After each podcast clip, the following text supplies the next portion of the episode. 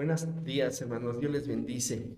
En esta ocasión, hoy voy a reflexionar acerca del libro de Job en capítulo 7, versículo 17. Dice, ¿qué es el hombre para que lo engrandezcas y para que pongas sobre él tu corazón? La reflexión se titula Con amor eterno, el hombre fue creado. A Job le genera un asombro que siendo el hombre eh, un ser imperfecto, con muchos defectos, pecador, ingrato, y Dios siendo altísimo, sublime y tres veces santo, puso su mirada en, en el hombre. Job hace un contraste de la grandeza de Dios y de la pequeñez del hombre. La pregunta que se hace Job es, ¿qué es el hombre? Y la respuesta está en lo dicho por boca del Creador de Jehová. En Génesis 1.26 dice Dios, hagamos al hombre a nuestra imagen y a nuestra semejanza. Amados hermanos, Dios es soberano sobre su creación. Dios le ha dado al hombre un gran, una gran dignidad única en todo el universo. Dios lo tiene en mucho al hombre. Y debemos de tener presente que Dios nos da un espacio grande en su amoroso corazón. Él te cuida, hermano. Él te escucha.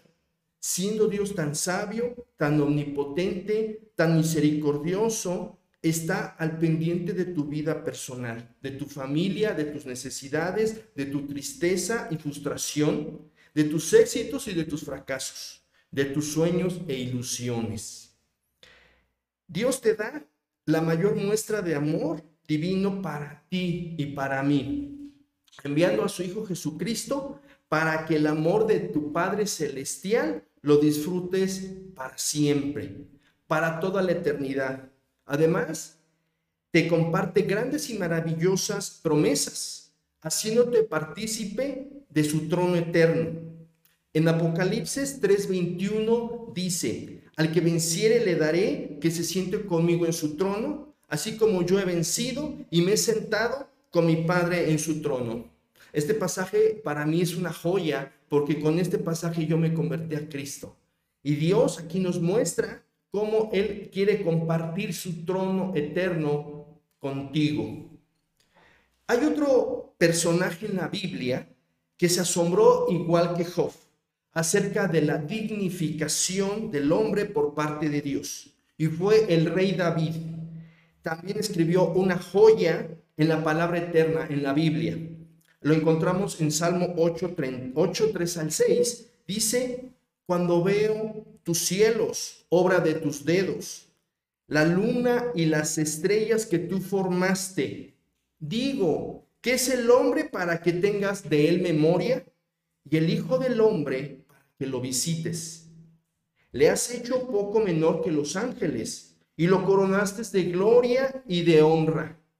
Le hiciste señorear sobre las obras de tus manos, todo lo pusiste debajo de sus pies. Wow, es asombroso todo lo que en este texto se escribe acerca del hombre. Y voy a detenerme nada más en una palabra por el tiempo. La palabra memoria es en hebreo la palabra sacar que significa marcar para que sea reconocido o mencionar para ser recordado.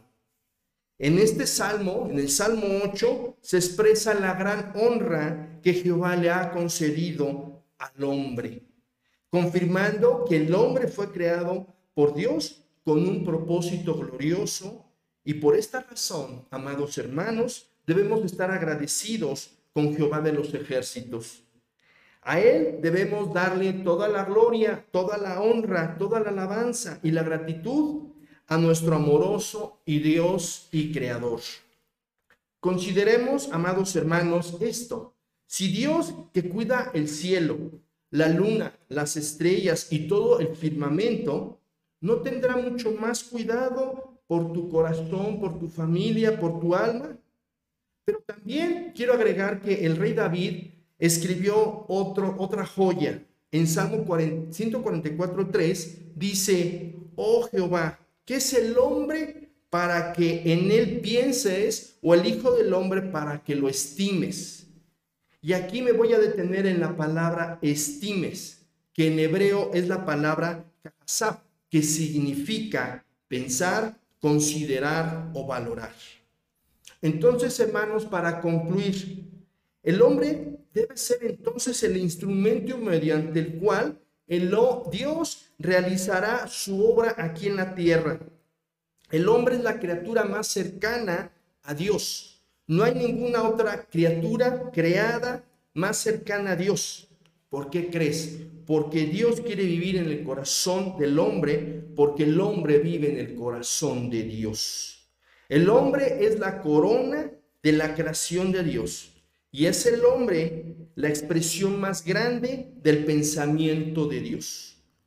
¿Cuán mayor es el hombre que las estrellas? Así como el salmista no dirigía las miradas en las cosas de la tierra, en las cosas del mundo, ni en sus problemas personales, ni en sus necesidades. Él tenía su mirada puesta en el cielo, en las maravillas que hay allá arriba.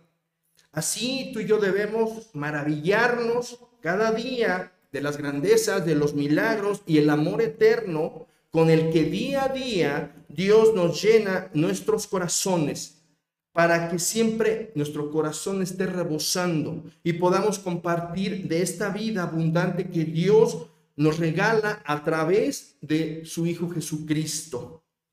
Aquellas personas que aún no lo conocen. Muchas gracias hermanos, Dios te bendiga porque tú eres una gran creación de Dios, tú y toda tu familia. Bendiciones y abrazos. Hasta la próxima.